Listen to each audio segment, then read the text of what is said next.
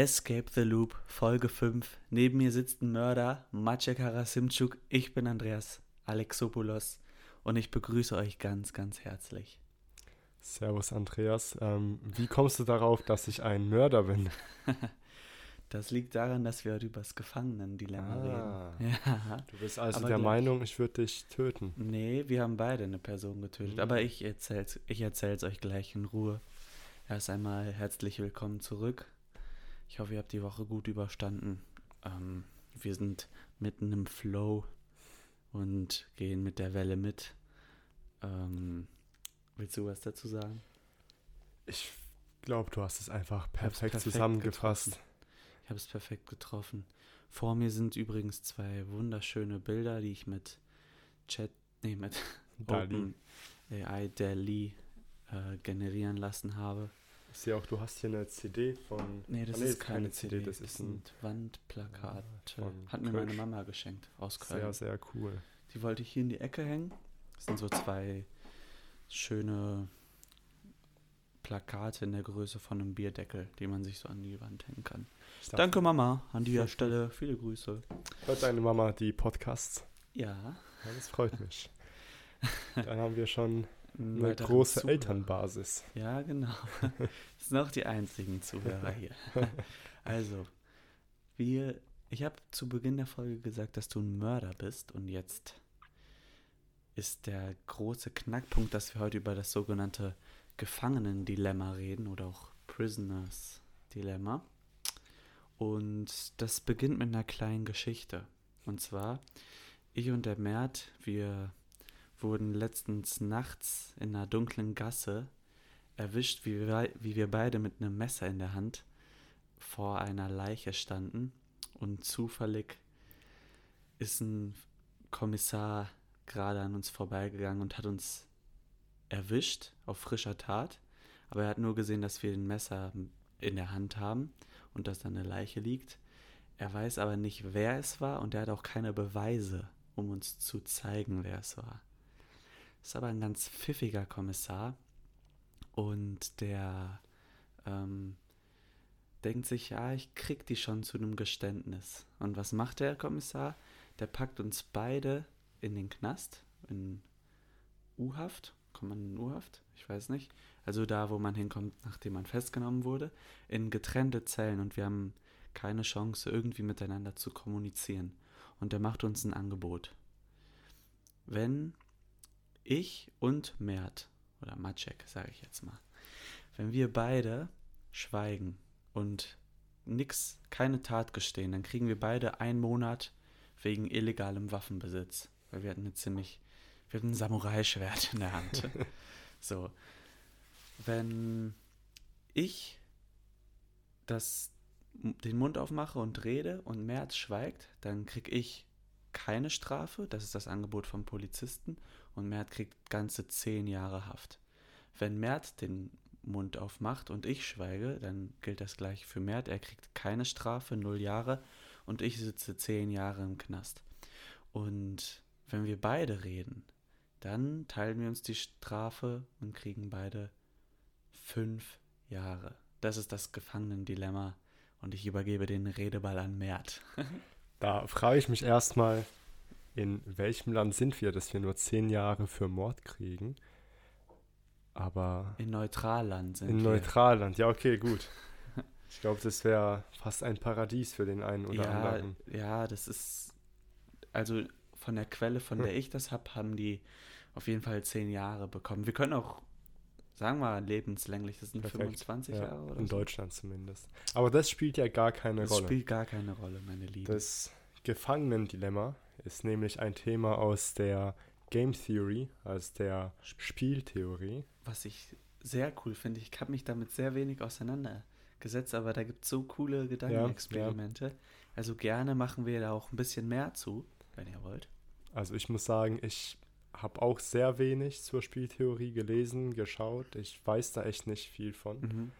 Ähm, aber es gibt echt viele interessante Dinge, die man dort besprechen kann. Und das Gefangenendilemma scheint auf den ersten Blick so eine typische philosophische Gelegen Angelegenheit zu sein, Mhm. die mit dem echten Leben eigentlich nichts zu tun hat.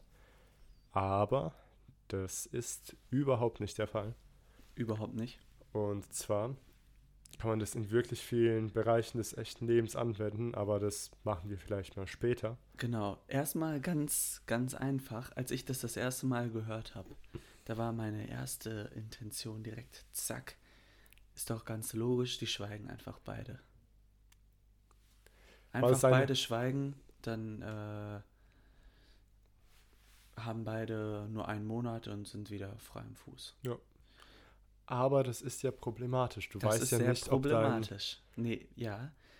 Es ist sehr problematisch, weil theoretisch, wenn beide schweigen, wenn man, wenn man auf, man kann sich das ja wie eine Tabelle vorstellen. Es gibt ähm, auf der linken Seite zweimal mehr, also wie so ein Viereck mit vier Vierecken drin, wenn man das verstehen kann. Und es gibt halt vier verschiedene Ausgänge. Beide schweigen, einer schweigt, der andere redet, der andere schweigt, der eine redet und beide reden, ja? Und da kann man dann sich eintragen, wer wie viele Jahre kriegen würde. Und wenn man die Gesamtheit der Tabelle betrachtet, dann ist es ja auch die plausibelste Entscheidung, dass man einfach sagt, beide schweigen. Ich finde es schwierig das- zu sagen, es ist die plausibelste Entscheidung.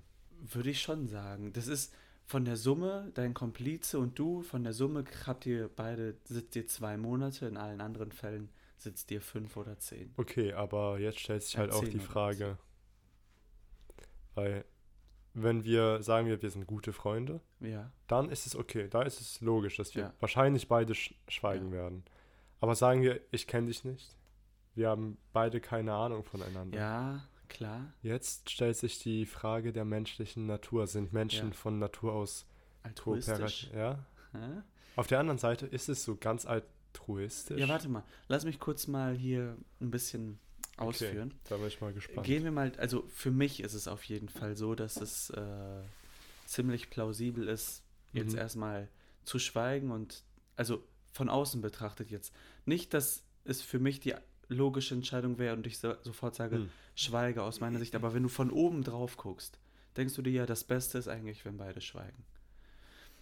Weil das halt die geringste Strafe ist. Ja. So, aber wenn wir jetzt mal in die einzelnen Personen reingehen, dann sieht es ganz anders aus. Weil wenn wir jetzt zum Beispiel mal aus meiner Perspektive das Ganze sehen und uns diese Tabelle angucken, dann sehen die, äh, die Sachen gar nicht so gut aus, wenn ich, äh, wenn ich schweige. Weil, wenn ich schweige, und ähm, das ist dann so, dann habe ich entweder die Chance, dass ich einen Monat krieg oder zehn Jahre.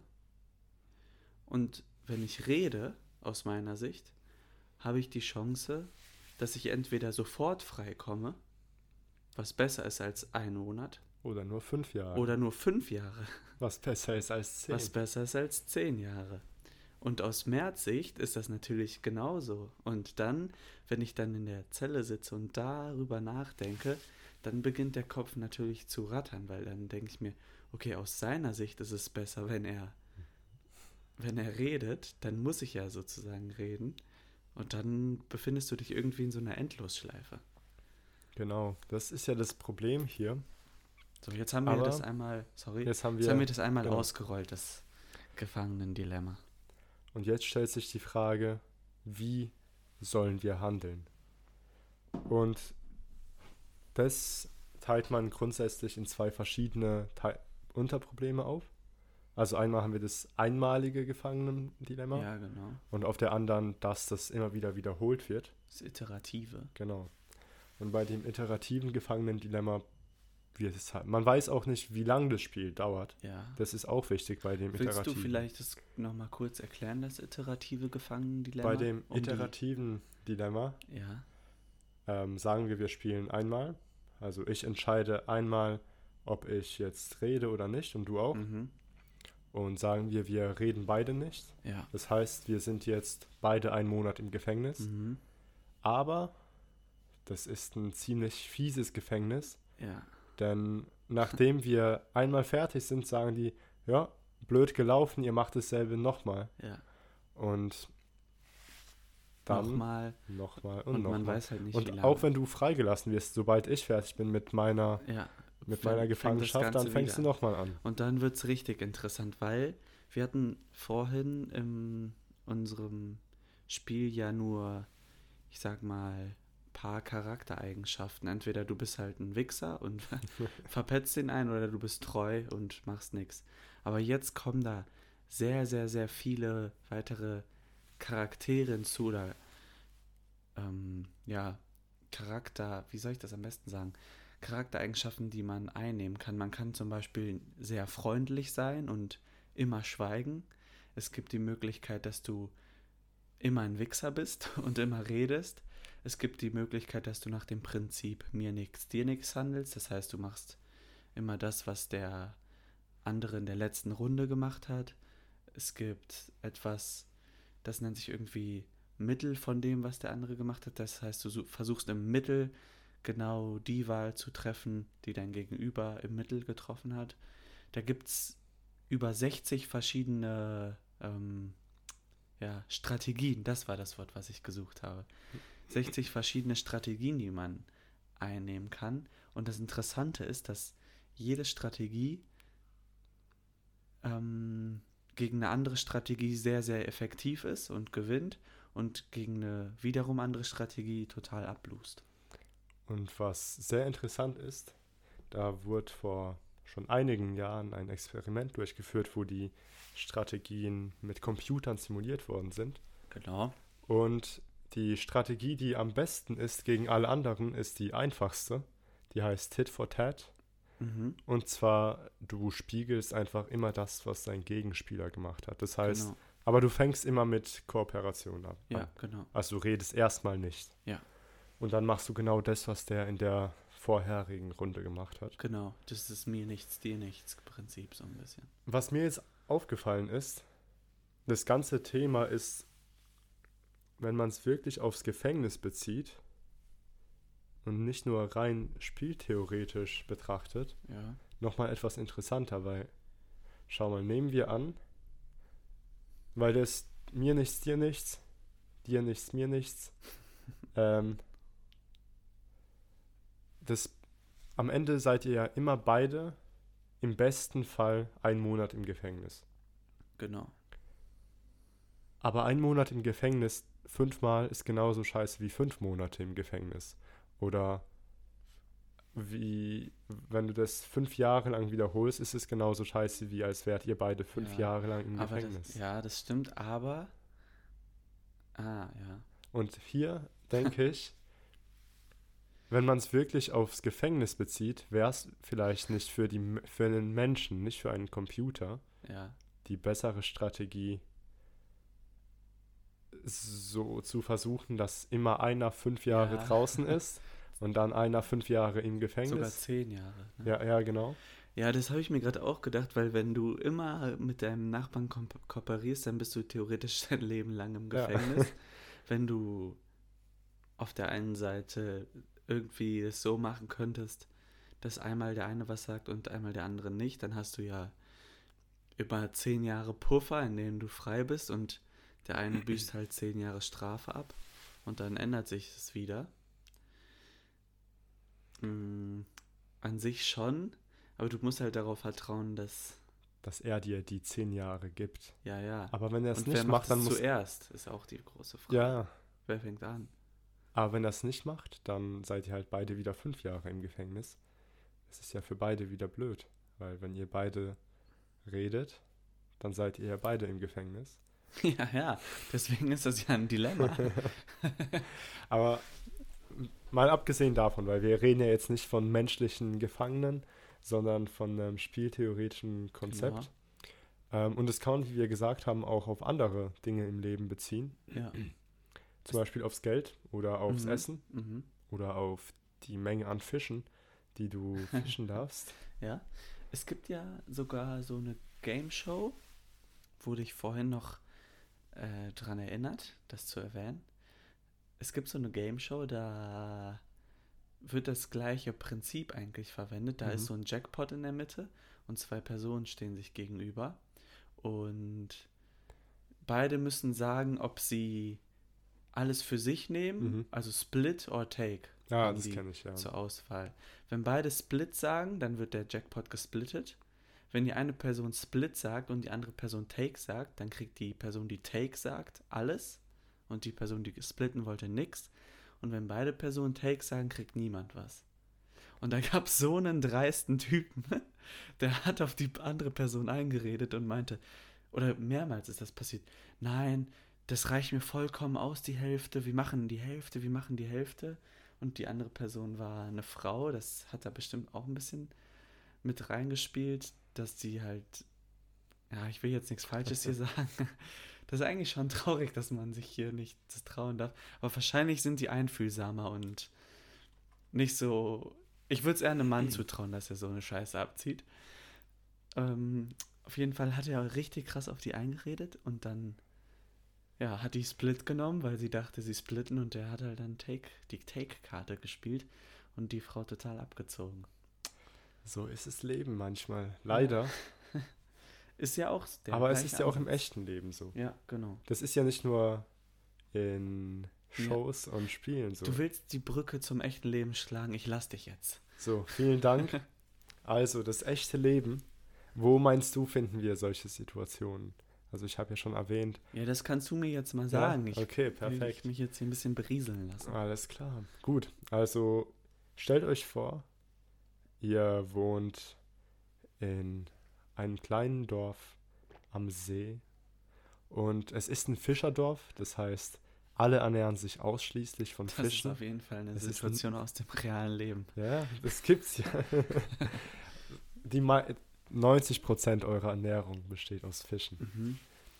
Ähm, und jetzt ist die Frage, aber in einem See hast du ja nur eine begrenzte Anzahl von Fischen. Und wenn du einmal zu viele Fische äh, geangelt hast, dann hast du ja am Ende am, im nächsten Jahr weniger, weil die können ja, Ja. nicht mehr ja. gleich, es können ja nicht mehr gleich Und wieder du kannst ihn zurückkommen. ja auch leer fischen, dass da gar keine Ja, Fische mehr Das drin ist ja das Problematische. Und jetzt stellt sich die Frage, jetzt haben wir ein, eine Art Gefangenendilemma verteilt auf ein ganzes Dorf, nicht nur auf zwei Menschen, Mhm. sondern auf die ganze Population. Und jetzt, theoretisch ist es ja für jeden Einzelnen besser, mehr Fische zu angeln, als es eigentlich, als eigentlich erlaubt oder als die Regeln eigentlich besagen, Mhm. solange man nicht erwischt wird. Ja.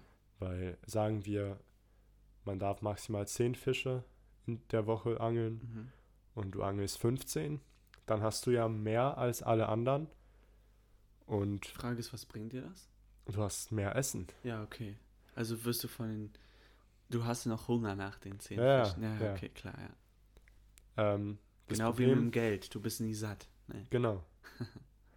ähm, und jetzt sehen wir halt eine Situation, bei der die beste Wahl für eine Person, weil für dich ist es ja die beste Wahl, gegen die Regeln zu spielen, Ja. wenn man sie auf alle Personen bezieht, am Ende doch eine die schlechteste, den schlechtesten möglichen Ausgang für die gesamte Population bringt. Weil wenn alle Menschen zu viel fischen, dann gibt es am Ende gar keine Fische mehr. Ja. Das heißt, wir haben eine, wir haben eine Situation, in der der Einzelne nur dann das Richtige macht für sich selbst und für die anderen, wenn er nicht das macht, Mhm. was für ihn selbst im Moment Ja, genau. am besten ist. ja, ja. Und das ist eigentlich so ein Dilemma, welches wir täglich Mhm. überall, welchem wir überall begegnen. Zum Beispiel, Das ob du ist- Fleisch isst oder. Das ist ja eigentlich ein bisschen. Ist das nicht eigentlich ein bisschen anders als das Gefangenendilemma? Weil, es ist anders, ja. weil hier ist es ja so, wenn du, wenn du das Beste für dich selber machst, schadest du dir selbst auch? Du schadest dir selbst in, in der langen Sicht. Ja, in der langen Sicht. Und beim Gefangenendilemma, ist es ja ähnlich. wenn du das Beste für dich selber machst, Und der andere ist immer am. ja, es, ja, das kann man schon vergleichen, ja. weil wenn der andere immer, wenn der andere immer ähm, still bleibt, ja, klar. dann bist du ja immer draußen. Ja, ja. Und aber du kannst ja erwarten, dass wenn du einmal deinen Mund aufmachst und nochmal, dass der andere auch anfangen wird zu reden. Ja. Und, Und dann, dasselbe dann ist es ja- verspielst du es dir mit dem. Genau. Dann landet ihr beide immer nur noch fünf. Und genau dasselbe ist es ja mit den Fischen, weil Ja, erst angelst du 15, dann merken andere, ach, der hat ja 15 Fische die Woche, dann machen wir es genauso. mhm. Und am Ende hat keiner mehr was zu essen. ja, das stimmt. Das ist jetzt so die Frage, in wie oft im Leben stoßen wir auf solche Situationen, wo die scheinbar beste Lösung Mhm. tatsächlich die schlechteste für dich ist. Mhm. Ich glaube, ist jetzt vielleicht ein bisschen abstrakt, aber ich glaube, so der Gebrauch von Social Media und so. Mhm. Ich meine, für den Moment, wenn du drauf gehst, ist es ganz geil. aber langfristig ist es Ja, schon ziemlich scheiße. also langfristig ist es echt nicht gut für dich. Aber ich glaube, Social Media ist hier. ja. ja, ich meine, wenn es viele Menschen Social Media benutzen, dann ist es ja auch nicht gut für die Gesellschaft. Also, mh, das ist halt so die Frage. Ja, Wie gut und wie schlecht ist Social Ja. Media eigentlich für die Gesellschaft? ja. Aber ja, ist vielleicht auch nicht das beste Beispiel. Ich habe mir nur gerade gedacht, jetzt cool, später scheiße, Ja. genau wie bei Drogen. Nein. ähm, ja, aber wo haben wir das denn noch? Ich meine, wenn du irgendwie in einem Team arbeitest, Mhm. dann ist es ja das Gleiche. Du kannst dir am Anfang denken, ah, ich lasse die Arbeit die anderen übernehmen, mach selber nichts. Dann machen die anderen langsam auch nichts mehr. Dann machen die vielleicht auch erstmal, oder Erst machen deine wahrscheinlich mehr, Arbeit. Ja. so, dann ist das für dich eigentlich der Win. Das ist die Situation, wo die anderen zehn Jahre sitzen und du freikommst. Aber wenn du das häufiger machst, dann wird's irgendwann doof und die machen auch nichts und dann, ja, hast du eine scheiß Gruppenarbeit und ja. im Endeffekt kriegt ihr beide. Das ist ja auch ähnlich mit, auch mit dem Fleischkonsum. Sagen wir, du isst echt gerne Fleisch Ja, und am liebsten würdest du jeden Tag Fleisch essen. ja, Das ist ja, das ist ja jetzt sehr auf eine sehr große Skala gedacht. mhm. Aber nehmen wir an, ich esse jede, jeden Tag Fleisch ja, und dann argumentiert ein anderer ja, wieso sollte ich nur einmal die Woche Fleisch essen, wenn der jeden Tag Fleisch isst. Ja. Und dann sagt ein anderer, ja, wieso soll ich nur einmal die Woche Fleisch essen? Und dann ja, fängt halt keiner an, weniger Fleisch zu essen, weil ja alle anderen genauso Ja. viel essen. Zum Glück machen das viele aus eigener Überzeugung und nicht, weil es. Mittlerweile ja. Ja, Aber ich denke, sehr viele, weil viele machen es auch einfach, weil es denen besser geht, wenn Ja, sie genau, weniger Fleisch ja. essen. Aber aus der rein moralischen Sicht machen das, denke ich, nicht so viele, weil sie auch merken, weil sie merken, es gibt keinen Gruppenzwang. Mhm. Mhm. Die merken, die anderen machen es nicht, dann gibt es auch keinen Grund, wieso ich es machen sollte. Ja, das ist ja eigentlich immer die Situation, es gibt irgendwie ein begrenztes Gut Mhm. in der Mitte und jeder will ein Stück vom Kuchen und man möchte eigentlich auch ein bisschen mehr als einem zusteht vielleicht. Muss aber aufpassen, dass wenn man sich zu viel nimmt, man den anderen verärgert und der das gleiche macht und dann nichts mehr übrig bleibt. Mhm. Und das Blöde ist halt, am Ende stehen die blöd da, die am schwächsten sind Ja, und nicht in der Lage waren, sich eins der größeren Stücke zu ja, nehmen. genau. Ja. Würdest du vielleicht auch sagen, dass unsere komplette Gesellschaft ein Abbild des Gefangenendilemmas ist? Wo die Das dreisten, wo die dreisten die. Gewinner sind? Ich glaube, Ich bringe ja immer das gerne mit dem immer gerne das Beispiel mit dem Dropshipping. da stellt sich ja noch die Frage, wer ist hier der Gefangene bei Dropshipping? Auf jeden Fall nicht du, der Dropshipping bestreitet. ah, Ich glaube, da kommt's drauf. Dropshipping ist halt eine sehr komplexe Sache. Ja, Aber genauso wie halt, wie du, wie unsere Gesellschaft. Und ich glaube, ich weiß, ich müsste deutlich mehr überlegen, um Mhm. zu. um zu einem Entschluss zu kommen. Ja, weil Wir ich können ja denk, laut hier brainstormen. Was denkst du? Denkst du, unsere Gesellschaft könnte so eine Art Abbild des Gefangenendilemmas sein? Es gibt ganz sicher viele Aspekte, die es gibt viele Aspekte. hindeuten.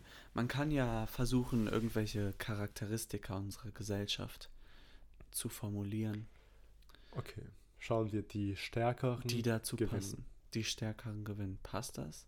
In, also mein Eindruck jetzt nach. Ähm, nee, das sage ich besser nicht. Sag, sag los, ja? Oder Ähm, darf man sowas heutzutage nicht mehr sagen? Nee, ich weiß nicht. Also, ähm, auf jeden Fall anderer Punkt. äh, wenn,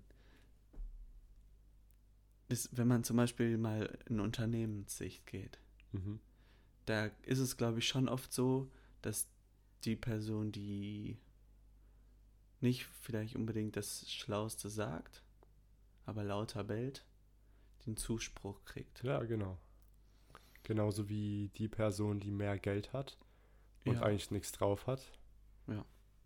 Auch deutlich mehr bewirken kann als jemand, der wirklich viel weiß, wirklich viel kann. Grüße gehen raus an Donald Trump, Abi.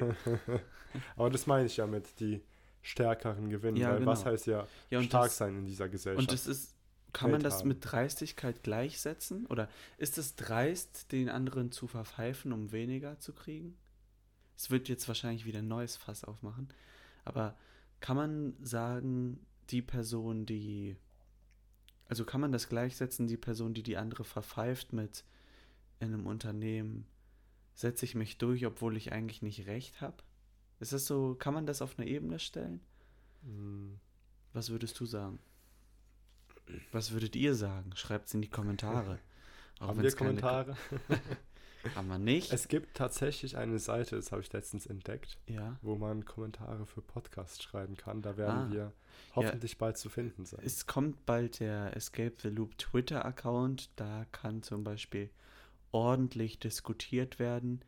Kommt direkt nach dem Intro-Song und noch vor dem Jahr 2050. Aber mehr kann ich nicht sagen. Ähm, wo waren wir? Genau, ähm, ob es und ob es nicht berechtigt ist, sich in einer Firma durchzusetzen, also ob man nicht wirklich das Recht dazu ja, ob hat. man das gleichsetzen kann. ja, Weil die, man, das Problem ist ja auch, man, man Ich- denkt ja oft, dass man recht, also man denkt ja immer eigentlich, dass man recht hat, wenn man so seinen Standpunkt überzeugen will. Ich glaube, die wenigsten denken, mein Punkt ist scheiße, aber ich habe jetzt Bock, dass der trotzdem durchgesetzt wird. das glaube ich auch nicht. Ich glaube, aber ich weiß nicht, ob man das so gut vergleichen kann. Ich denke, eins der Probleme ist, dass du beim Gefangenen-Dilemma sehr konkrete Ergebnisse hast. Ja, das stimmt. Also du weißt ganz genau, was passieren kann. Und es gibt keine Ausreißer.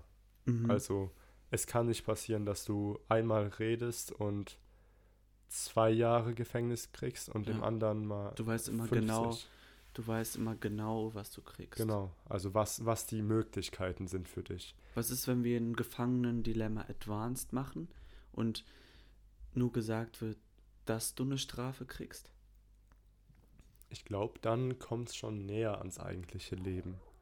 Aber ich weiß nicht, ob man das so gut mit einer Firma vergleichen kann. Ja, also vielleicht, meinst, dann, oh, vielleicht können wir die Firma auch mal rausnehmen ähm, und über andere Sachen reden. Weil ich weiß auch nicht, ob die Firma so gut passt. das ist halt so diese Frage, die man sich schon seit Jahren stellt. Wenn ich als Unternehmer viel Geld verdiene, Ist es, nehme ich das Geld weg von den anderen ja, oder ist es nicht wirklich der Fall? ich glaube, die Antwort unterscheidet sich je nachdem, wo du fragst. Wenn du bei Christian Lindner fragst, sagt er dir das eine und wenn du, wer ist bei den Linken gerade? Karl Marx ist immer angesagt bei den Ja, Linken. wenn du Karl Marx anfragst, äh, dann das andere. Ich glaube, die Wahrheit befindet sich meistens irgendwo in der Mitte. Also bei der SPD. Ja, das ist halt schwierig. Ich denke nicht, dass wir unendlich, unendliche Ressourcen haben. ja, Aber ich denke tatsächlich, dass dieser Kuchen ständig wächst. ja. Auch wenn er nie groß genug sein oder beziehungsweise noch nie groß genug für alle war. ja. Vielleicht Ja. war er groß genug für alle, aber der wurde nie Ich glaube, richtig aufgeteilt, damit alle was ja, abkriegen. ich glaube, wenn du das auf die ganze Welt betrachtest, dann ist das ja nicht mal so, dass wir einen Kuchen haben, sondern wir haben, wir haben eigentlich schon weitere Kuchen bestellt, für die wir gar kein Geld haben. Das stimmt Wir sind auch. ja eigentlich schon im Minus mit dem Kuchen. Also wir nehmen ja mehr, als eigentlich geht. Aber das ist ja so die Frage mal. Schau zum Beispiel, denkst du, es wäre möglich, so schnell eine, einen Impfstoff gegen Corona zu finden in einer Gesellschaft, wo es keinen Ansporn gibt für die Menschen, die für die Menschen, die jetzt einen Impfstoff suchen, für die Wissenschaftler? Ach, aber, glaub, aber glaubst du ehrlich, dass der Ansporn von einem Wissenschaftler das Geld ist, was der Es kriegt? ist ja aber nicht der Wissenschaftler, der die Macht hat, es ist die Firma. ja, die die Firma, aber die, die, die da arbeiten. Ja, aber die würden, ich meine, ein einzelner Wissenschaftler findet ja niemals einen Ja. Impfstoff. Aber guck mal, das habe ich mir heute gedacht. Guck mal, so viele großartige Erfindungen wurden einfach for free rausgegeben. Zum Beispiel RSA-Verschlüsselung, die Typen, die das erfunden haben, oder Diffie-Hellman Schlüsselaustausch. Diese ganzen Sachen, auf die so viel heute basiert, die wurden einfach, die wurden uns einfach gratis gegeben. Aber das sind nur Stell einzelne vor- Beispiele. Ja, aber stell dir mal vor, stell dir mal vor, das wäre ein Unternehmen und du müsstest jedes Mal eine kleine Gebühr an die zahlen, wenn du das benutzt. Das ist, das ist so, das sind kleine Beispiele, aber ich, ich weiß nicht. Ich weiß, also ich, Ich bin weiß mir auch nicht nicht. sicher. Ich bin, Ich, ich weiß nicht, äh, zu welchem, bis zu welchem Punkt Geld ein Ansporn ist. Ich meine, wollen wir über das bedingungslose Grundeinkommen reden? wir können gerne über das bedingungslose Grundeinkommen reden. Es ist ein sehr, ja, es ist ein sehr das heißes Thema. Ja, das ist ein heißes Thema. Sagen wir, du hast genug zum. Wir reden nicht über das bedingungslose Grundeinkommen, aber sagen wir, du hast genug zum Leben als Typ, der da arbeitet. Mhm. Ja? Man muss dir keine Sorgen machen. Das ist natürlich eine Utopie.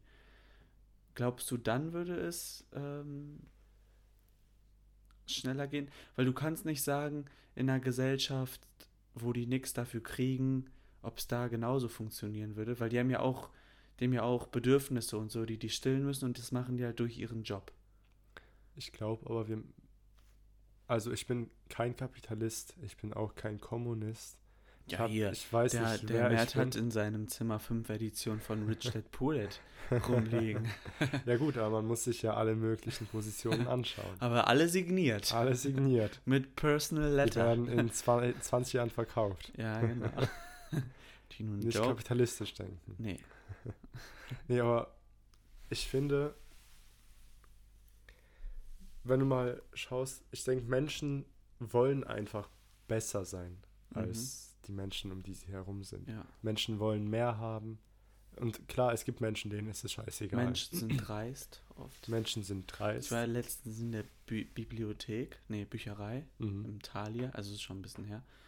Und da war ein Buch, das, das hieß, warum der Kapitalismus am Ende ist, glaube ich. Mhm. Fand ich eigentlich cool. Dann drehe ich das um und das kostet 25 Euro. Und es war nicht so dick. Keine Ahnung, ist, das finde ich irgendwie auch komisch, weil so ein Buch ist ja jetzt nicht. Also, keine Ahnung. Ich meine, So ein Geschichten, so ein normales, dickes Buch als Geschichte, zum Beispiel hier, Schuld und Sühne, hat, glaube ich, 10 Euro gekostet. das Problem ist halt solche, also ersten Schuld und Sühne, da, da bekommt ja keiner mehr Geld für. Der Verlag halt. Ja, der Verlag, und die Familie vom Dostojewski. ich glaube nicht, dass sie noch Geld dafür kriegen. Keine Ahnung. Also kann, aber und bei solchen ja, aber es Sachen, gibt ja auch andere Bücher. Hier meine, also es gibt, ja, also Romane sind allgemein günstiger Ja, als genau. Fachbücher. Aber ich denke, es werden auch weniger Fachbücher gekauft. ja, aber wenn du ein Buch machst, warum der Kapitalismus zu Ende ist und dein Buch dann das teuerste ist im Das ist Regal, problematisch, ja. ist ein bisschen aber ich glaube nicht, dass der Autor da wirklich mitentscheiden Ja, kann. doch, doch, doch. Aber hat nicht immer alle in Schutz nehmen, aber mal drauf da. ich weiß, ich weiß echt nicht, wie die menschliche Natur da eigentlich ist. Also ich glaube, irgendwo wollen die meisten Menschen schon besser sein als die anderen. Ja. Und wenn das der Fall ist, Wollen die? Weiß ich nicht. ich denke schon. Ja? Sicher? Wieso willst wieso wollen Menschen coole Autos? Was ist cool an Autos? Das liegt, das ist ein ganz tief verwurzeltes Problem. Da geht es um den Flex. Ja, und Ich glaub, Flexen das ist ist, einfach besser sein als die Ja, anderen. ja, aber ich glaube, dass es nicht menschlich ist. Ich denke schon. Echt? Ich meine, sag mir eine Es gibt Zeit, doch einen als Menschen Trend. nicht so waren. Es gibt doch mittlerweile einen krassen Trend, der sich in die andere Richtung entwickelt. Ja, aber das ist wieder ein Trend. Das ist äh, wieder zeigen, ich bin besser, ich brauche das alles nicht. ja, okay. Hasse mich mit, aber generell ist es doch trotzdem, weiß ich nicht, wenn sich das einmal etabliert, ob es dann immer noch ein Trend ist. Ich weiß nicht. Ich weiß, dass ich würde sehr gern in einer Gesellschaft leben, wo es Menschen scheißegal ist, ob sie besser sind als andere Menschen. Aber realistisch gesehen, Ja, ich bin auch auf keinen Fall so. Bin richtig kompetitiv, will immer überall der Beste sein. Äh, ich, glaube, das ist menschlich. Ja, weiß ich. Na, ich glaube, wir wurden halt so erzogen. Ich kann mir sehr gut vorstellen, dass in anderen Kulturkreisen, wo es keine Konkurrenz gibt, es ist ja eigentlich. Gibt es aber sowas, wo es keine Konkurrenz gibt? Ja, stell dir Schlaraffenland vor. Aber gab es jemals ein Wir Schlaraffenland? leben doch im Schlaraffenland. ja, nee, ja, es ist schwierig. Es ist schwierig. Dann, okay, gebe ich dir. Kann gut sein. Ich, ich weiß es, also ich weiß es auch nicht. Ich sage nicht, dass es so ist, weil wenn wir mal auf Jäger und Sammler schauen, also die, wirk die echten Jäger und Sammler, wir wissen halt nicht, wie die gelebt haben. Wir wissen nicht, wie groß da Da, Der war, da gab es ja bestimmt auch Kampf war. einen, der einen coolen Pelz von einem Mammut hatte und alle weiblichen weiblichen Menschen wollten äh, dann mit dem ihre Kinder kriegen. ja, das Ja, kann gut ja, sein, weil du möchtest als evolutionstechnisch möchtest du ja dann wahrscheinlich als Frau oder bei den Seepferdchen, ich weiß, da macht der Mann die Kinder, möchtest du äh, ja deine immer deine das Beste Ja, klar. weitergeben. Ja, kann sein. Vielleicht sind wir. Aber dann, ich weiß nicht, ich habe das Gefühl, wenn es dann so um einen roten Ferrari geht, dann sind wir da irgendwo ein bisschen abgedriftet. Also ich denke auch, dass wir momentan einfach irgendwo in einer sehr toxischen und gefährlichen Lebenslage sind, was Ja. Menschsein bedeutet. Ja. Ähm, aber ich denke, irgendwo ist es trotzdem einfach etwas Menschliches, Ja, okay. zu versuchen, besser zu sein als die. Es ist ja auch bewiesen, dass Menschen, die sich besser fühlen, Ja, als die gesund, die zum Beispiel mehr Geld haben als andere, ja. dass die länger leben. Oder Ja, aber das ist, das ist, glaube ich, eine Hm. gefährliche Korrelation. wenn du, ja, das ist gefährlich, aber abge wenn du Sachen, Faktoren wie medizinische Versorgung und alles mögliche Essen, ähm, alle Fakt also fast alle Faktoren, die da wahrscheinlich mitspielen können, Ja. Wenn du die irgendwie isolierst. Ja, wie willst du das? Ja, okay. Kam, kam, wurde das versucht, das zu ja, ja, isolieren? ja. Also, dass die Menschen, die allein das Gefühl zu wissen, ich bin unten in der Packing Order, ich bin nicht ganz oben, Ja. Das führt dazu, dass du kürzer lebst. kann sein, dass es einen positiven Impact hat, aber an die Statistik glaube ich persönlich nicht. Das Weil- musst du auch nicht. Nee, weil, also erstmal, wie willst du das rausisolieren? Und es ist doch jetzt erstmal logisch, dass Menschen, Menschen, die mehr Geld haben, sich wirklich gesünder ernähren können, Ja, aber ich meine, ich rede hier nicht von Unterschieden. gebildeter Wie, sind. ja, aber ich rede hier nicht von Unterschieden wie, sagen wir, der eine verdient 10.000 Euro im Jahr und der andere 180, Ja, sondern von 200.000 und 140. okay, echt? Ja, Ja, also okay. wo es eigentlich echt keinen Unterschied dann- macht vom Geld her. Ja, dann kann's, dann schenke ich der Statistik wieder mein Vertrauen. Ich dachte jetzt, du redest von allen gesellschaftlichen Schichten, weil da finde nee, ich es nee. schwer, eine Aussage darüber Innerhalb zu treffen. der Schicht. Ja, okay. Also Mhm. auch Menschen, die arm sind, aber die sich genau dasselbe erlauben können, fast Ja, dasselbe wie fast die anderen dasselbe. Armen, Mhm. aber trotzdem unten sind in der Gesellschaft. Mhm. Die leben Aber- auch kürzer. Aber kannst du dir vielleicht vorstellen. Oder ich erstmal eine Frage, weißt du auch, wie das ist, dann der Vergleich zwischen, also sagen wir, wir teilen das jetzt mal in so Schichten ein, ja? Mhm. So 140.000 bis 200.000, darunter äh, 100.000 bis 140.000, ja? Und du bist in diesen Schichten. Lebt der, der in der unteren Schicht 130.000 verdient, genauso lange wie der in der oberen Schicht 200.000 verdient? Also kann man die gleichstellen, nur durch den Fakt, dass die in ihrer Schicht in der oberen Liga spielen? Dazu habe ich keine Statistiken, aber das wäre meine Annahme, dass wenn du, wenn du das Gefühl hast, du gehörst zu der 100 Okay. bis 140.000 Schicht Ja. und du bist bei 140.000, Ja, okay.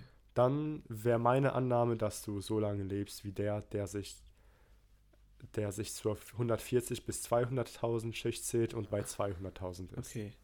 Weil ich meine, vom Geld her macht es keinen Unterschied. Es Das- macht keinen Unterschied, ob du 100.000 oder 200.000 hast. Das Kapitalistenschwein Mert möchte euch also gerade erzählen, dass auch wenn du nur 10.000 Euro im Monat verdienst, du dir überhaupt keine Sorgen machen musst. Ja, Du musst einfach was eine. Schicht runtergehen und schon lebst du wieder länger. Aber dazu will ich sagen, geringere Erwartungen führen meiner Meinung nach auf jeden Fall zu mehr Glück und Ja. mehr Lebensqualität. Und ich weil wenn du auch weniger Dummheit. erwartest. Ich glaube auch Dummheit. Ja, Dummheit wahrscheinlich auch. Dummheit ist so eine Frage. Ich frage mich immer, wenn man das überhaupt heute noch sagen darf, wie es ist, dumm zu sein. Vielleicht bin ich ja dumm. Ich, ich weiß ja nicht, das ist ja das Problem. Ja. Aber Ich- ich meine, so sehr, sehr dumm. Also schon so, dass du dir wirklich über keine Sachen den Kopf zerbrichst. Ja, ich glaube, das Das ist ein gibt's ja. simpleres Leben. Ja, Ja. das ist ein simpleres Leben. Also es gibt ja so Menschen. Aber da frage ich mich, wie, Das ist doch voll wie geil. viel besser es ist. Ich glaube, es ist besser. Weil da stelle ich mir die Frage, das klingt jetzt vielleicht ein bisschen böse, aber Ja. kannst du, wenn du wirklich, sagen wir, du bist wirklich komplett dumm, du machst dir echt gar keine Gedanken über nix. Es ist, ist ab einem bestimmten Grad zählt es ja auch als körperliche Beeinträchtigung. Denkst du, du kannst dieselbe Stufe beziehungsweise dasselbe Level von Glück erreichen? Ja. Weil du das nimmst ich, ja, ist komplett relativ. das ist, das frage ich mich halt, wie relativ das ist. Ich meine, Das haben wir ja schon mal besprochen. ja, das ist ja so ein bisschen wie mit der Fliege im weißen Raum. Ein bisschen, ja.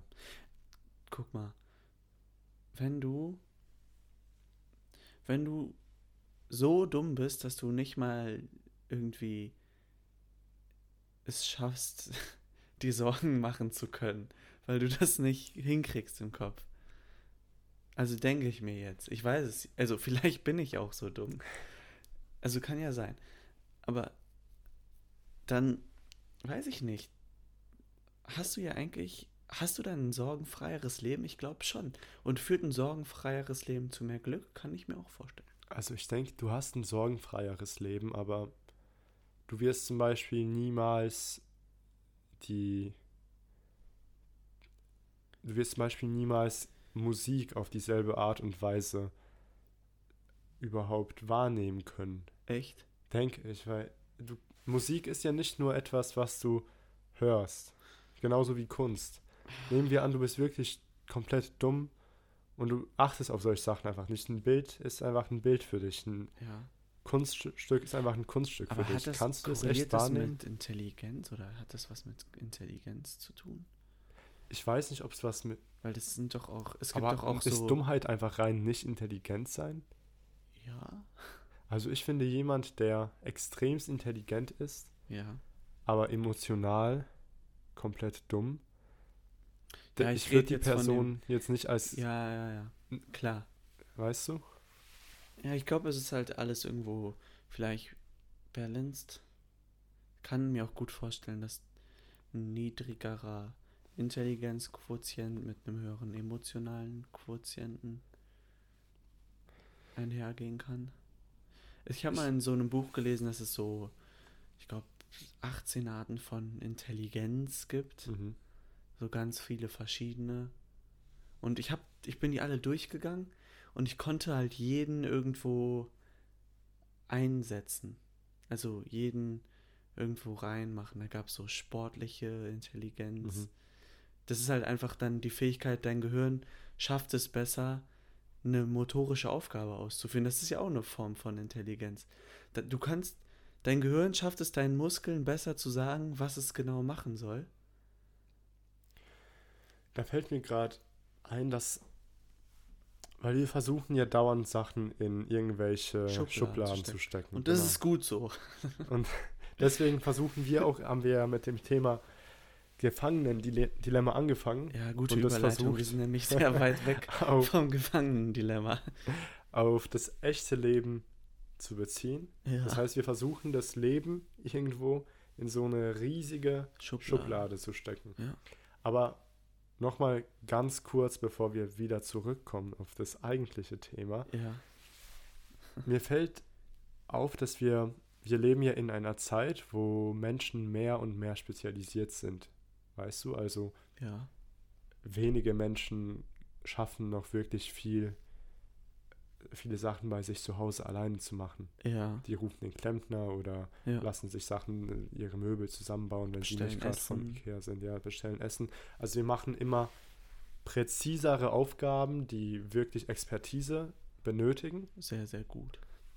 Ja, genau. Aber wir können, wir haben kein sehr breites ähm, wie, Angebot. Wie wir früher. werden Spezialisten und keine Generalisten. Und da frage ich mich, ob die ganzen Ideen für verschiedene Intelligenzen wie ja. diese 18 verschiedene Intelligenzen, ja, ist es nicht einfach 20? Ja, noch besser. ist es nicht einfach so ein Artefakt dieser Tendenz, dass wir ja? uns einfach mehr und mehr spezialisieren und ja? wir wollen nicht, dass Menschen sich schlecht fühlen? Ja, ist doch aber gut. Aber muss man Menschen wirklich in solche Schubladen stecken? Ja, aber das, ich, also ich glaube schon, dass da was dran ist. Ich glaube nicht, es gibt Menschen, die nicht, also die nicht in eine Schublade perfekt passen. Das sind ja nur 20, aber wahrscheinlich gibt es 100 oder 1000. Du ja, kannst es immer weiter aufsplitten. Aber ich glaube schon daran, dass unterschiedliche Menschen unterschiedliche Stärken haben. Das ist ja eigentlich nur die Klar, Kernaussage ja, davon. Aber ich finde, dass es gibt, man hört oft Menschen, ach nee, ich kann kein Mathe, weil ich bin eher so der humanistische Typ. Oder. Das ist eine Ausrede. Also ich denke, in vielen Fällen ist es eine Ausrede. In ja. vielen Fällen ist es einfach. Das sagst du, weil du gut in Mathe bist. Ich bin nicht mal so gut in Mathe. Ich bin, ich würde mich selbst, wenn ich mich in irgendeine Schublade stecken müsste, würde ich sagen, ich bin eher ein Humanistentyp. Ja, ja. Aber, aber ich finde halt, wir schränken uns sehr ein durch dieses in Schubladen stecken, weil Menschen. Es kann sein, aber ich glaube trotzdem vom Grundgedanken ist es schon so, dass wir unterschiedliche Stärken und Schwächen haben und deswegen wurde es auch entwickelt. Ich weiß nicht, ob es entwickelt wurde aus dem Grund. Ich denke, also persönlich denke ich, es ist einfach ein Resultat ja. unserer Gesellschaft, wie ja, eigentlich ja, alle. Das kann, ja, das meinte ich damit. Das ist ja. deswegen also es ist so und deswegen wurde es entwickelt, um das sozusagen zu, zu Aber ich weiß echt nicht, wie gut es ist für uns Menschen, sich so einzuschränken. Weil nehmen Aber guck mal, was für coole Sachen dadurch entstehen.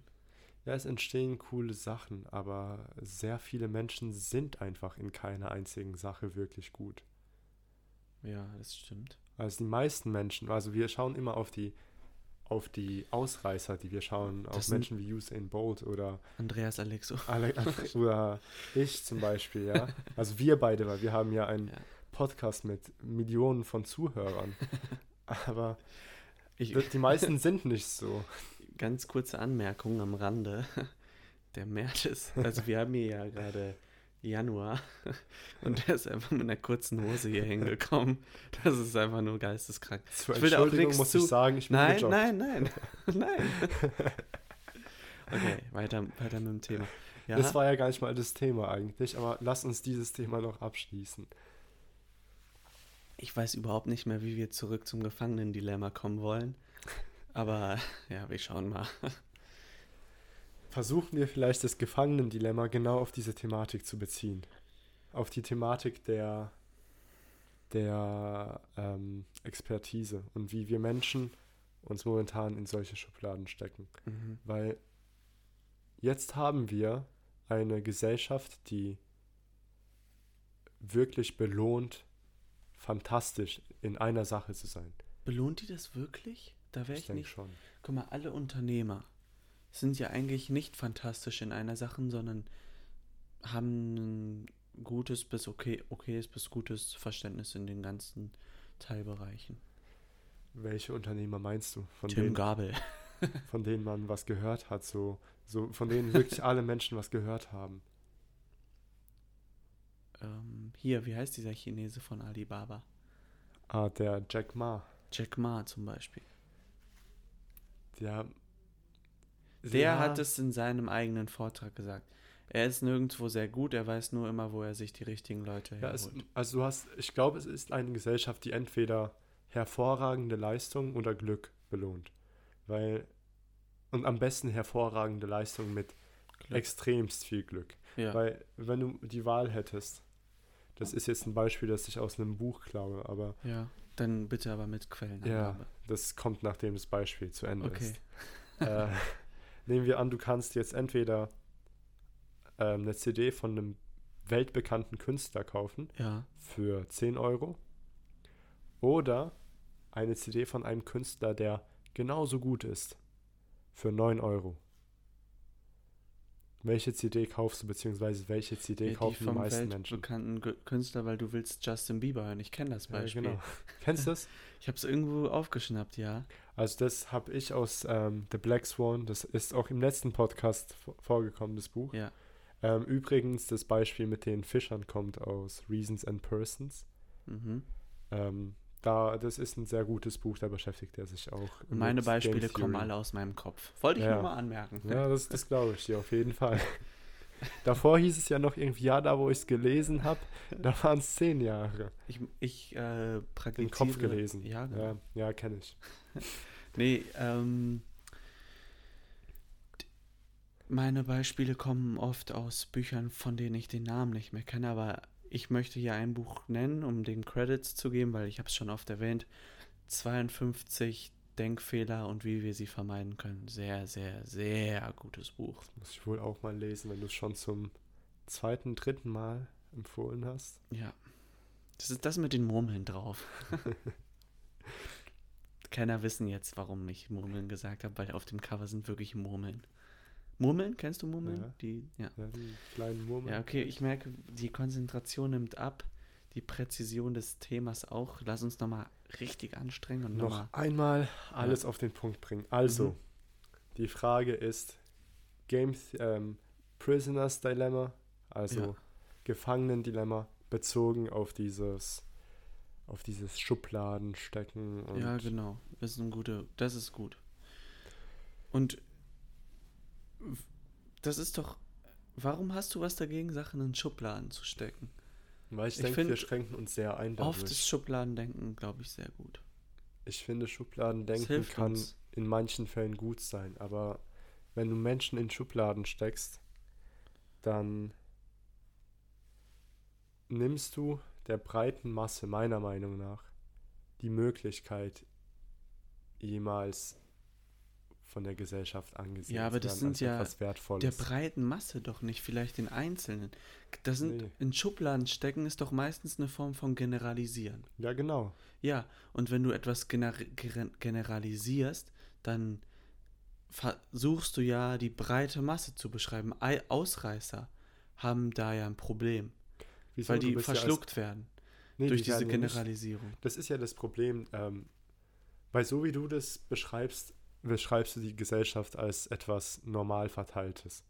Also zum Beispiel Intelligenz ist sowas, was Normal höchstwahrscheinlich normal verteilt. Wir sind verteilt super ist. normal verteilt. Größe ist normal Ja, verteilt. aber das sind alles Sachen, die jetzt rede ich sehr viel aus The Black Swan und das Ja. tut mir leid, wenn da jetzt zu viel kommt, aber ähm, das, damit beschäftigt sich das Buch genau. Ja, das- aber auch mal eigene Meinung. Nein, Spaß. Das ist aber, das macht, das ergibt halt Sinn, weil Ja, ja, Das sind ja erzähl mal, Fakten. wir haben ja solche Sachen wie Größe, okay, klar, ist normal verteilt, Ja. weil es ist ja eingeschränkt. Mhm. Oder was weiß ich, ähm, Haarfarbe wahrscheinlich, ist wahrscheinlich, wahrscheinlich auch normal verteilt. Ja, okay, ich, diese Sachen. Aber dann hast du Sachen wie Geld. Mhm. Geld ist absolut nicht normal Ja, verteilt. das stimmt. Oder Weil es nicht begrenzt ist, oder? Genau, oder Expertise. Expertise ist heutzutage meiner Meinung nach auch nicht wirklich, also Expertise an sich ist wahrscheinlich normal verteilt. Mhm. Weil ich denke, es gibt irgendwo eine Grenze, wie gut Menschen sein können Ja, in ja, etwas. ja. Aber der Ausmaß, ist, wie, wie, wie bekannt bzw. wie beliebt du wirst, Mhm. das ist überhaupt nicht normal verteilt. Ja, okay, ja. Weil, ich meine, Weil so, so es, es spricht ja auch gegen die gegen den Sinn von Beliebtheit. ja, Weil wenn alle beliebt sind, dann bist du ja nicht mehr beliebt. Oder wenn Aber- der Durchschnitt beliebt ist. ja, genau. Es müssen ja wenige sein, damit du beliebt bist. Und es, das Ding ist halt auch, du kannst extremst beliebt sein heutzutage. Das war ja früher nicht so. Ja. Ich meine, vor 200 Jahren, da konnte es keine Stars geben wie Justin Bieber. Justin Bieber zum Beispiel. Das war unmöglich. Ja, okay, aber worauf willst du jetzt hinaus mit dem. Dadurch hast du ja, du, sagen wir, du hast Schubladen. Ja. Und jetzt sagen wir, du hast diese 20 Schubladen oder 18 oder. Du machst es 10. ja gerade auch selber. Du sagst extremst beliebt und bla bla bla. Packst auch Leute in Schubladen. Das ist ja das Ding. Du hast eine Schublade, zum Beispiel Sportler. Du bist sportlich intelligent, du bist, Ja. du hast eine sehr hohe sportliche Intelligenz, oder wie man das bezeichnen Sagst möchte. halt, du bist Sport, Profisportler. Genau, und jetzt gibt es Menschen, die werden dort wirklich nichts erreichen, obwohl sie gut sind. Und die werden niemals was erreichen, weil die kein Glück hatten. Und jetzt hast du die ganz wenigen Profisportler, die jeder kennt. Ja.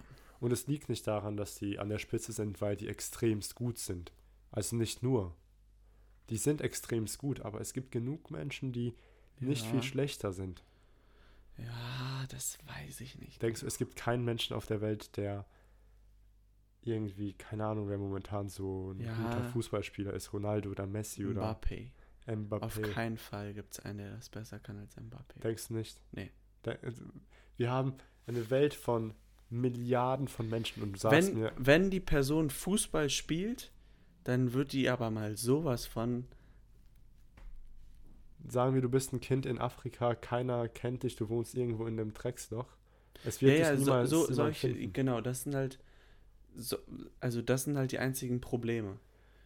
Da, aber wenn von den Personen, die Fußball spielen, wenn du so ein Talent hast und diese körperlichen Geschenke von Gott, die dieser Typ zum Beispiel hat, weil, also wenn du dir den mal anguckst, das ist einfach nur, das ist one in a million oder billion sogar, dann glaube ich schon, dass wenn du mal auf den Profifußball guckst oder in die NBA guckst, dass das alles Leute sind, die sehr, sehr viel Glück hatten in ihren, äh, in ihren Parametern, also Größe, Schnelligkeit und so. Aber wenn du dann auf ihr reines Können guckst, dann bin ich mir sehr sicher, dass du da die Besten drin hast. Aber denkst du nicht, dass du es gibt immer Ausreißer, genug klar. Kinder hast auf der Welt, die einfach niemals entdeckt worden sind? Kann sein, ja. Also wirklich viele. Es war, ja, Weil es ich glaube nicht, dass es. gefiltert. Ja, aber es wird einfach vieles nicht entdeckt. Sagen Ja, wir, es du warst. nicht, aber nicht, weil, weil auch nicht jeder Fußball spielt. Ja, okay, dann nehmen wir Musik. Musik ist nochmal schlimmer, weil Ja. Musik ist ja eine Geschmackssache. Ja, genau. Ja, Da gibt es kein, äh, also kein Ja, wirklich gut oder schlecht. ja und- ich weiß schon, was du meinst. Okay, aber, Da bleiben die kleinen Menschen.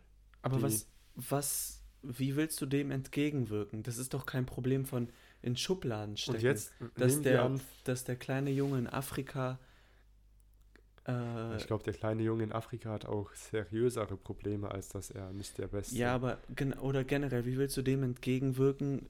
Das liegt, ich würde nicht sagen, dass es am Schubladendenken liegt. Oder Ich- liegt es Ich daran? denke, Sag mir jetzt kommt das Problem mit den Schubladen. Und Ja. zwar nehmen wir an, wir versuchen etwas weniger Schubladendenken zu betreiben. Ja, okay. Dann hören Menschen auch auf, sich selbst in Schubladen zu stecken. Mhm. Also kann zum Beispiel eine Person, die, sagen wir, nirgendwo wirklich sehr begabt ist, Mhm. diese Person kann trotzdem ein Ansehen in der Gesellschaft gewinnen Mhm. durch irgendein Gesamtbild. Okay. Und ich sage ja nicht, dass das wäre wieder komplett extrem gesagt, dass sowas bei uns in der Gesellschaft nicht passiert. Mhm. Aber durchschnittliche Menschen. Sind halt langweilig. Ja, aber das ist ja das Ding, die gewinnen, die sind, die gewinnen gar kein Ansehen in der Gesellschaft, Ja. gewinnen, wenn du nicht extremst gut bist. Ja.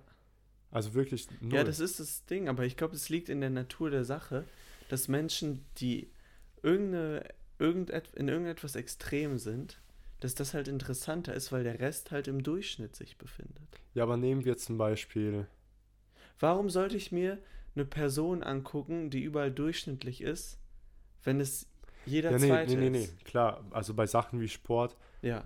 Warum da, sollte ich da willst du ja nicht jemanden anschauen, Kreisliga- der ka- genau. nichts kann. Ja. Aber ich meine, für die menschliche Psyche Ja.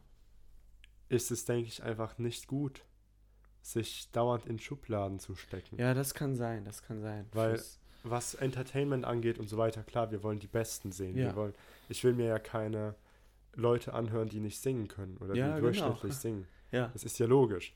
Du willst dir halt, du willst halt sehen, ach krass, hier hat irgendjemand irgendwie Glück gehabt bei seiner Geburt, irgendwelche Gene bekommen, die niemand anderes hat. Das will ich jetzt sehen, weil das ist einfach anders als bei den anderen. Aber jetzt kommt das Problem, sagen wir, du bist so ein typisches schlaues Kind, in Ja. Anführungszeichen, dem vom Anfang an gesagt wird, ey, du bist ein schlauer Junge, Ja, du wirst noch Sachen erreichen. Ja. Und die meisten schlauen Kinder erreichen gar nichts. Weil die meisten Menschen erreichen gar nichts. Und jetzt bist du seit, seitdem du. Also je nachdem, wie du definierst, was zu erreichen. Für viele also, ab- ist ja auch was erreichen, wenn sie eine Familie haben. Ja, ja, klar. Ausgaben. aber nehmen wir an, du bist dieses schlaue Kind Ja. und du bleibst für immer in dieser Schublade. Mhm. Und irgendwo, wenn du am Ende 50 bist, Ja. klar, du hast eine Familie, du hast Kinder, du bist eigentlich zufrieden mit deinem Leben, Mhm. aber irgendwo im Hinterkopf bleibt dieses, ja, aber ich bin ja eigentlich schlau, wieso bin ich, Ja, ja. ich bin ja nicht schlau genug anscheinend. Und das ist ja das Einzige, was mich definiert, Ich glaube, dass ich schlau bin. Ja. ja, ich weiß schon, was du meinst, dass man das immer so im Hinterkopf hat und auch oft das als Ausrede nimmt, vielleicht. Ich bin einfach nur faul. Wie meinst du das jetzt? Also ich bin einfach nur, ach, dass Ich du dich einfach in die das- faule Schublade Ja, steckst. genau. Ja. ja, das denke ich auch, Ich auf jeden könnte Fall. das, aber ich bin einfach zu faul ja, oder so. ja, das denke ich, machen sehr viele, die Ja, ja. eigentlich was erreichen. Ja, da können. ist das auf jeden Fall ein Problem, klar. Und das bezieht sich ja wieder auf dieses ähm, Packing Order, beziehungsweise wo du dich in der Hierarchie befindest. Ja. Weil, Ja, das ist genau, das ist ja so ein Beispiel dafür. Ja. Wo es dieses Schubladendenken für die einen positiv, aber auch für die einen positiv und für die andere halt negativ ja ist. genau, da hast du halt die, sagen wir, die Besten Mhm. der Besten. Also das sind jetzt die, die im Gefangenen-Dilemma, die einfach was, die losreden. Und die profitieren ja dadurch, dass die anderen nicht erhört werden, Ja. beziehungsweise dass die anderen nichts erreichen, weil in einer Welt, wo jeder Sänger genauso viele, genau so viele Menschen erreichen könnte, Ja, wird kein Sänger jemals irgendwie berühmt werden oder überhaupt Geld genug haben, um ja, zu überleben. ja. Das, ja. Aber deswegen ist ja eigentlich so eine Varianz oder Variabilität ganz gut. Ich weiß nicht, ob das so gut ist. Ich denke, wir erzeugen eine Gesellschaft von sehr vielen Menschen, die ziemlich unzufrieden sind oder einfach nur vor sich hin leben Ja, und von wenigen Extremfällen, denen es extremst gut. geht. Ja. Aber dem, dem durchschnittlichen Bürger in Deutschland geht's ja gut. Ja, Würdest aber du ja wenn du, nicht mal, du denkst ja immer nach, so, ja, schau mal, der hat, der fährt einen Bentley oder der, der hat eine Villa äh, in Aber wo, ich was glaub- weiß ich wo. Ich glaube, da hast du ein bisschen ein zu negatives Weltbild, weil viele Leute, die ich kennengelernt habe, sehen das gar nicht so und die sagen auch vor allem mehr weibliche als männliche. mhm. Zum Beispiel meine Mutter. Die, der ist das scheißegal. Ja, also ich sage nicht, dass, dass alle so sind. Aber, Aber ich, ich glaub, glaube, die, die wenigsten sind so.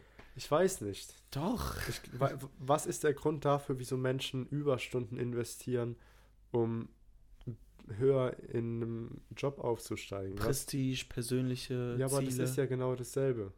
Es ist, das geht darum, weil was für ein persönliches Ziel ist es, ein Titel von Manager zu haben? ja, es vielleicht möchtest du irgendwas im Unternehmen verändern. Aber denkst du, vielleicht die meisten wollen tatsächlich du Manager sein, weil die was im Unternehmen verändern wollen? Ja, nee, wahrscheinlich wollen die auch mehr Geld, persönliche Ziele. Die wollen ihren Kindern was bieten und so weiter. Aber zum Beispiel solche persönlichen Ziele. Das Ja. Nehmen wir an, du bist allein auf der Welt. Ja. Was für, ein, was für eine Bedeutung hat es, dass du der Manager von der Welt wärst, zum Beispiel? Ja, weil du, das ist ja oft Mittel zum Zweck. Du möchtest Manager sein, um mehr Geld zu haben, um dann mit dem Geld, was Mittel zum Zweck ist, deine persönlichen Ziele zu erreichen. Du möchtest vielleicht ein Bau, Haus bauen, du möchtest vielleicht um die Welt reisen, du möchtest deiner Frau vielleicht eine schöne Handtasche kaufen oder Aber- als Managerin auch deinem Mann einen schönen Rucksack von Eastpak. Ja, ich, ich weiß nicht. Ich glaube, das sind, das sind Ziele, die nur im gesellschaftlichen Kontext überhaupt ja, einen Sinn ergeben. Kann sein, aber ich glaube, du bist da trotzdem ein bisschen zu negativ eingestellt. Ich glaube nicht, dass jeder Mensch. Guck mal, viele Menschen, die haben halt so die. Die haben das auch erkannt, es sind die kleinen Dinge im Leben, Zeit mit Freunden. Vielen Menschen ist es wichtig, bei mir zum Beispiel in der Firma wollen viele lieber eine sieben-Stunden-Woche oder noch weniger arbeiten, je nachdem. Es gibt ja auch eben diese ganzen Studien, die zeigen, dass es vielleicht sinnvoll ist, wenn man nur vier oder fünf Stunden am Mhm. Tag arbeitet, weil die Produktivität danach nicht wirklich was bringt. Das sind ja alles Entwicklungen in eine entgegengesetzte Richtung, weil ich meine, die Menschen gehen den Deal ein, dafür weniger Geld zu kriegen, aber halt mehr Freizeit. Aber das ist ja das Ding. Heutzutage ist Geld nicht zwangsläufig das, was dich reich macht. Weil Ja, das ist es, es ja. ist Zeit, die dich reich Ja, macht. genau, aber du, du träumst ja auch davon, zum Beispiel irgendwie unabhängig zu sein oder verschiedene, dass du nicht, ähm, ja, dass du halt das machen kannst, was du möchtest. Ja. Aber das ist ja auch so eine. Ich meine, wie viele Menschen erreichen das? Das ist wieder allein die Möglichkeit, dass du sowas erreichen kannst, zeigt, wie unfair diese Gesellschaft eigentlich Ja, ja. ist, weil es kann, es wird nicht klappen, wenn jeder so arbeiten Ja, würde. genau. Ja. Weil du hast, ich meine, wir- das ist, wir arbeiten ja in der IT-Branche und da ist es überhaupt erstmal möglich, eine Vier-Stunden-Woche einzuführen. Weil du kannst in vier Stunden, sagen wir, dasselbe machen wie in acht. Äh, eine Morgen vier, ist die Kündigung da, mehr. einen Vier-Stunden-Tag. Sorry. Ähm, ja, ich wollte aber, aber zum Beispiel, was weiß ich, wenn du so eine typische Fließbandarbeit machst. Ja, das du muss halt kannst alles nicht von mehr. Robotern ersetzt werden. Ja, klar. Aber was machen die Menschen dann? Ja, die, die werden dann bezahlt fürs Wahrnehmen. Ja, dann muss ich ganz schnell meinen Job ändern. Ja, Nee, aber das ich- ist ja, ich fra das haben wir auch schon mal diskutiert, ob wir denken, dass wenn Roboter die Arbeit übernehmen, weil die Roboter gehören ja jemandem. ja. Und wie setzt man sowas durch, dass die Menschen, die nicht mehr arbeiten können, weil es einfach keine Arbeit mehr für die gibt, Ja. dass die Geld kriegen, um zu überleben? Aber dann hast du noch die Menschen, die arbeiten können, kriegen die mehr Geld? Ja, Und wenn nicht, wieso sollten die halt- noch arbeiten? ja, die kriegen vielleicht ein bisschen mehr Geld. Ja, aber dann sind Dann wir hast ja du wieder wieder die hier. Kompet Ja, aber das ist halt dann gedeckelt und wenn es ihnen so richtig Spaß macht, dann das lohnt sich, die Arbeit, die sie erbringen, lohnt sich halt nicht für den Wert der Arbeit, den sie dafür kriegen. Oder das muss man dann halt, denke ich, schauen. Wir können ja in der nächsten Folge darüber reden. Das wäre auf jeden Fall ein gutes Thema für die nächste Ich glaube trotzdem, dass du da ein bisschen zu negativ eingestellt Also, bist. Nicht jeder Mensch in unserer Gesellschaft ist unzufrieden. Und das ist ja auch manchmal ganz geil, wenn du mal keinen Bock auf deinen Job hast und dann dich aufs Wochenende freust. Ich sage ja nicht, dass ich denke, Die viele Höhen und Menschen, Tiefen des Lebens. ich denke, sehr viele Menschen sind zufrieden mit dem, was sie haben Ja. und sind zufrieden mit dem, mit ihrem alltäglichen Leben. Ja, Aber ich denke, es gibt genug Menschen, die es nicht sind. Und ja ich glaube, unser Potenzial als Menschen, Ja, ist noch als nicht das, was wir wirklich erleben können, Mhm. ich glaube, wir schießen uns da teilweise selbst ins Knie. Aber das Kann ist sein, ein Thema für die Folge Nummer 6, die Genau. nächste Woche am Mittwoch um 16.30 Uhr rauskommt. Richtig. Dann ähm, danke fürs Zuhören. Wir sind bei einer Stunde zehn. Perfekte Zeit zum Schluss machen. Für mich geht es jetzt noch ins Fitnessstudio. Der Mert geht mit einer kurzen Hose nach Hause. Jeder wie er will. Ich klinke mich aus. Danke fürs Zuhören und bis zum nächsten Mal. Noch eine schöne Woche euch allen. Nein.